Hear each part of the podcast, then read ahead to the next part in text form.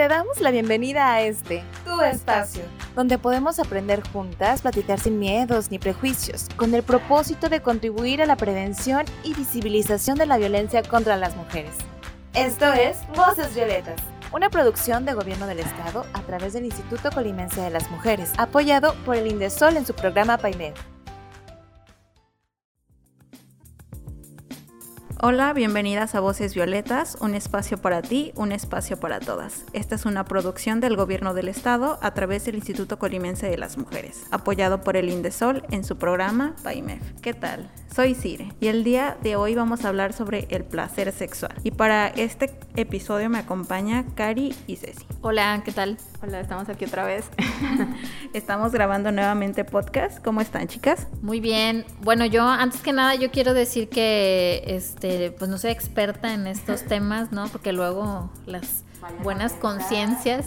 Este, yo soy, yo soy productora de radio, soy conductora, em, pero bueno, mi vínculo con la salud sexual y la sexualidad pues ha estado muy latente desde que yo era adolescente. Ahora pues estoy más grande, ya pasaron muchos años, pero eh, sigo interesada por esos temas y me parece muy importante tratarlos y a través de un podcast es, es mucho mejor, ¿no? Y te agradecemos el espacio que nos das y que puedas venir platicar con nosotras.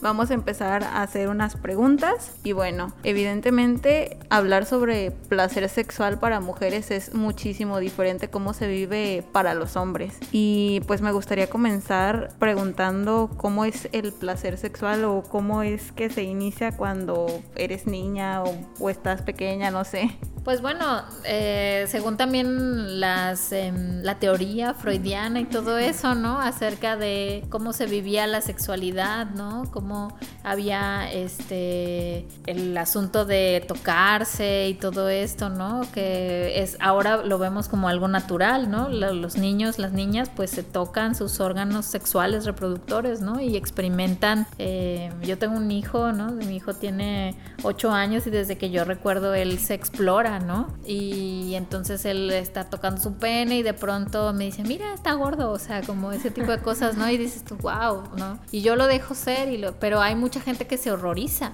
¿no? Porque nos dicen que eso no, claro, hay un respeto desde la otra persona que no puede tocarte, ¿no? No puede transgredir tu espacio porque es un abuso sexual y es una violación, pero es tuyo y te pertenece, ¿no? Entonces, muy poco se nos ha dicho, nos han enseñado que también ese órgano reproductor está ahí para una función eh, más allá de la reproducción, porque puede, puede no ser para la reproducción, ¿no? Puede ser que somos de las pocas especies que tienen goce, ¿no? Que, que hay placer al, al establecer un contacto sexual, un coito, ¿no? Eh, hablando de un coito hombre-mujer o una penetración eh, homosexual o un contacto entre chicas, es decir, ya ahora las posibilidades son infinitas, ¿no? Pero el punto es que nos, nos dicen que eso no se toca, que deja, niño déjese ahí, ¿no? Hay una, una canción del personal de esta banda muy famosa de Guadalajara, eh, que tú, que tenía, me daba mucho, mucha simpatía escuchar esa canción, ¿no? Niño déjese ahí, pues, que, que te, este, estos mitos, ¿no? De que te van a salir pelos en la mano, ante la masturbación masculina y tal. Entonces, bueno, desde pequeños y pequeñas, eh, al tocar nuestros órganos sexuales reproductivos está ahí. Ese es el primer despertar, ¿no? Como la primer chispa que se enciende. Pasan los años y llegamos a la adolescencia y bueno, decíamos antes de comenzar a grabar, ¿no? Que las mujeres, al parecer, vemos estadísticamente que despertamos antes. Entonces empieza esta curiosidad, el cuerpo empieza a cambiar, se desarrollan los caracteres sexuales, eh, las chicas nos empezamos a ver a los espejos y a querernos ver mejor y a como que me llama la atención el compañerito o el amigo o lo que sea. Y los hombres pues al parecer, ¿no? según lo que vemos, siguen jugando videojuegos y están ahí sentados. Entonces, bueno, de entrada es eso, ¿no? El placer está ahí para ser descubierto, pero necesitamos pues herramientas para poder hacerlo. Y muchas veces, em, lamentablemente, la información viene a través de pues el, ¿no? así como el chismecito de la escuela y que ya oíste que fulana hizo tal cosa. Entonces, sí, claro. Y ahora pues internet, ¿no? Muy, muy probablemente. Pero entonces ese es en esencia el punto de partida. El placer está ahí porque somos una especie, yo creo que en ese sentido privilegiada, ¿no? Como independientemente de los depredadores que podamos ser los seres humanos, eh, pues yo creo que ese sí es un privilegio, poder sentir placer. Sí, muy, muy cierto. Y, y es o sea, sigue siendo, a pesar de que han pasado años y años y generaciones y teorías y todo lo que quieras, sigue siendo en la actualidad un tema tabú que a veces pues preferimos no tener esas conversaciones por evitar una incomodidad, por evitar no sé, y creo que siempre he dicho, la información es la mejor arma y creo que entre un niño una niña sepan, conozcan su cuerpo, lo que pueden hacer ellos mismos, lo que, eh, no sé, como situarlos de, a ver, esto es tuyo y lo puedes hacer tú como, tú mencionas, pues estamos tratando de prevenir violencias, entonces también decirle qué pasa, o sea, las consecuencias de si alguien más llega y te toca o, o sabes que esto lo puedes hacer, pero solo, o sea, para ti hay un momento y un lugar para hacer estas cosas. Entonces, eh, pues tomarlo en cuenta y sobre todo, pues ser conscientes, ¿no? Y que esta información que le pasamos a, niños y niñas, pues obviamente va a repercutir en su adolescencia, en su forma de relacionarse con el mundo y entre ellos mismos. Eh, eh, también es cierto, retomando lo que dices, de que a veces no, no tomamos las mejores fuentes y preferimos informarnos en, en, lugares que tal vez no son los más recomendables, no sé, recurrimos al internet, a la pornografía, que ya vimos que no es así, nos está mintiendo, entonces pues no es real y qué mejor que hablarlo o tener estas conversaciones con gente de nuestra total confianza, llámese padres, madres, cuidadores, hermanos, no sé, este, que andar buscando por ahí sin saber o al contrario, aprender de los errores, sino que pues disfrutar de esta de la sexualidad, vivirlo como algo normal porque es parte inherente de los seres humanos y pues sí, esa es básicamente la, idea. Y bueno, me gustaría establecer otro punto. Comentabas que eres conductora de radio, eh, pues desde los medios de comunicación se hipersexualiza muchas veces también, ¿verdad? Sí, bueno, eh, se hipersexualiza y además se, se, cosifica, ¿no? Y la mujer es un producto al final de cuentas, ¿no? Es un objeto de cambio. Em, yo recuerdo que hace algunos años Em, tuve la oportunidad de participar en una conferencia mundial de la juventud en, León, Guanajuato, y era como representar a la, ONU, ¿no? Yo fui a, concursar ahí y bueno, el tema que yo desarrollé eh, fue en la mesa de género, ¿no? Y entonces yo hablé sobre la publicidad sexista, ¿no? Y eso me dio el triunfo, por supuesto. no, creo que era algo muy pertinente porque em, han pasado tantos años y vemos como la evolución de los anuncios, ¿no? Los afiches incluso de, em, no solamente de mostrar el cuerpo, ¿no? Sino también el asunto de los roles, ¿no? Los estereotipos de quién limpia, eh, cómo debe de estar la mujer en los anuncios, limpiando la casa, esperando al hombre que va a llegar, ¿no? Del trabajo y esas cosas. Pero también entonces el cuerpo de las mujeres es, es, producto de cambio, ¿no? Y es como venta asegurada en comerciales, videos, eh, ¿no? afiches eh, espectaculares, la ropa interior, los perfumes, es, claro. medios digitales, el cine, la tele, o sea, infinidad de medios, ¿no? Y, y si es muy cierto lo que dices, este, y coincido porque pues es muy importante, sobre todo por los mensajes. Ahora que tenemos a un clic de nuestro dedo cualquier información, ¿cuáles son los mensajes que queremos seguir este, reafirmando y compartiendo y cuáles son los que debemos frenar? Eh, ¿Cuál es decir, sabes qué? No es por ahí, esto que estás eh, jactándote de ser cierto no lo es, o si solamente se hace pues por meros motivos eh, de publicidad o motivos económicos o capitalistas de solamente vender, vender una idea, vender un producto o un servicio, no sé. Pero la importancia que tiene pues hacernos, darnos cuenta de estos mensajes que están detrás de, la, de las imágenes que mencionan. Así es. Pues digo, también la imagen eh, vende mucho, ¿no? Es diferente la perspectiva de ver algo en televisión o ver una imagen a, bueno, yo que estoy en la radio, pues escucharlo, ¿no? Es, es, es algo, es un fenómeno que entra a través de los ojos, básicamente, ¿no? Pero también en cuanto a el asunto del consumo, por ejemplo, no sé, de, de este tipo de publicidad o de pornografía o de cualquier contenido de ese tipo, pues eh, hay oferta porque existe demanda, ¿no? Entonces también eh, pues la educación y la perspectiva desde donde tú lo miras, ¿no? Que aprendemos a normalizar mucho esas conductas, pues eso también habla de las, de las sociedades que construimos, ¿no? Y si bien es cierto que es bueno abrir los temas y poder tener la confianza, pues yo también a veces siento que es una avalancha de consumo que crece cada vez más y perdemos como el horizonte de lo que es verdaderamente importante, que es no somos una cosa. Las mujeres no somos una cosa, ¿no? Yo por ahí me acuerdo de un texto que decía que en realidad eh, digo, hay textos como muy radicales, ¿no? Como incluso como del lesbofeminismo, lesboterrorismo, ¿no? Que es como radicalízate y no contacto con los hombres, a lesbiánate, ¿no?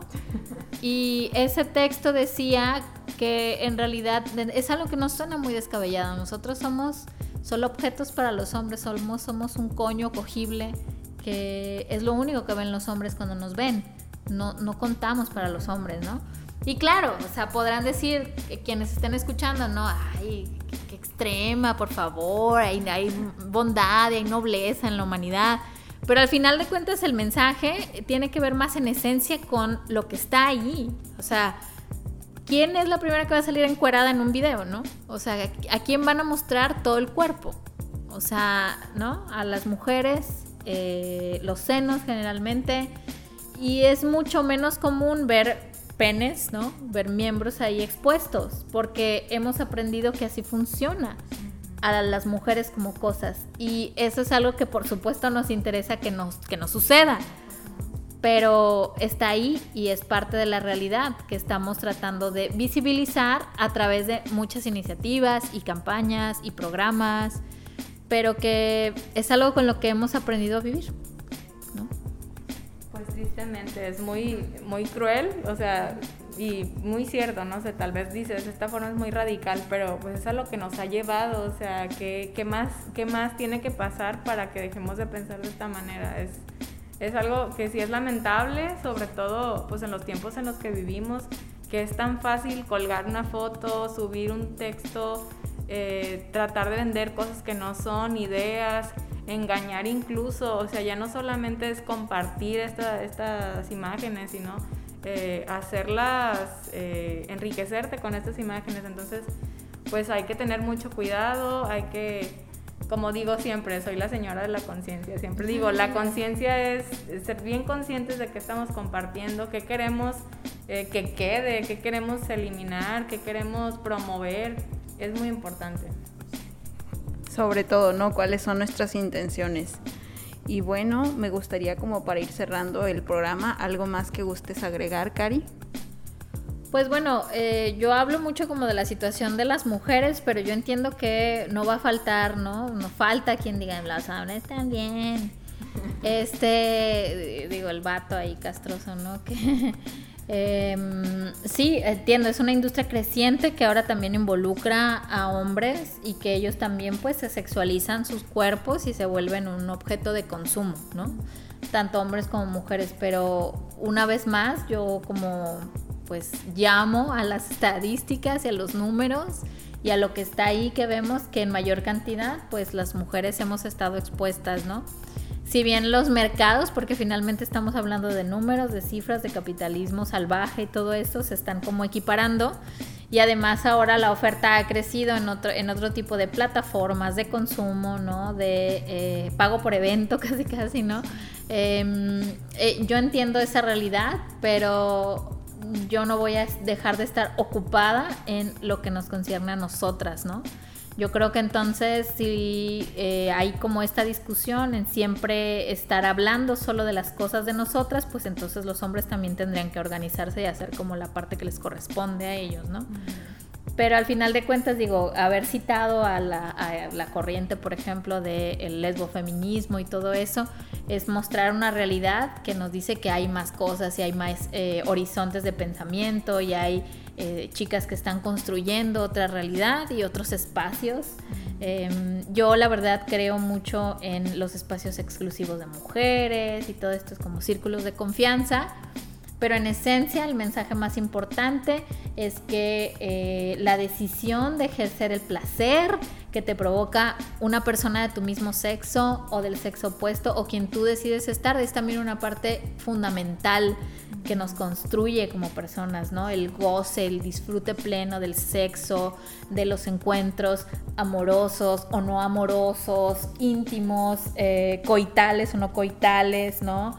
La autoexploración, eh, el masturbarse, el tocarse, el conocer, el verte con un espejo, ¿no?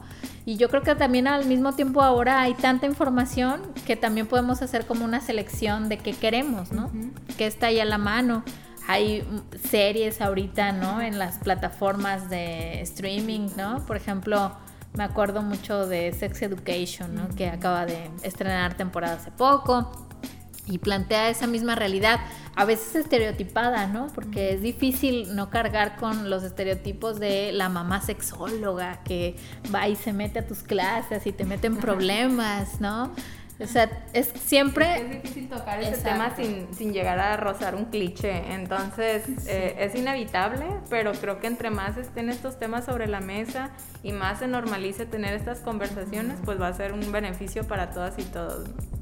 Así es, entonces bueno, más conversaciones incómodas, eh, pero más comunicación, ¿no? Al final de cuentas. Y bueno, esto es un proceso personal, ¿eh? es, algo em, propio, íntimo, sagrado casi casi, y te concierne a ti, ¿no? Hacerlo y tomar esta decisión de tener las respuestas que necesitas. Pues muchas gracias, Cari. Nos dejas mucha enseñanza a todas las personas que nos están escuchando y también a mí y supongo que a Ceci también. ¿eh? Por dos, claro que sí. Pero es momento de despedirnos el día de hoy. Muchas gracias a todas las personas que nos sintonizaron desde su casa, coche, oficina o espacio en el que se encuentran. Voces Violetas es un programa del Instituto Colimense de las Mujeres impulsado por el gobierno del estado de Colima. Muchas gracias nuevamente, Cari. Gracias por invitarme. Y gracias, Ceci, también. Aquí, con un gusto. Nos escuchamos en la siguiente emisión. Adiós. Chao, chao.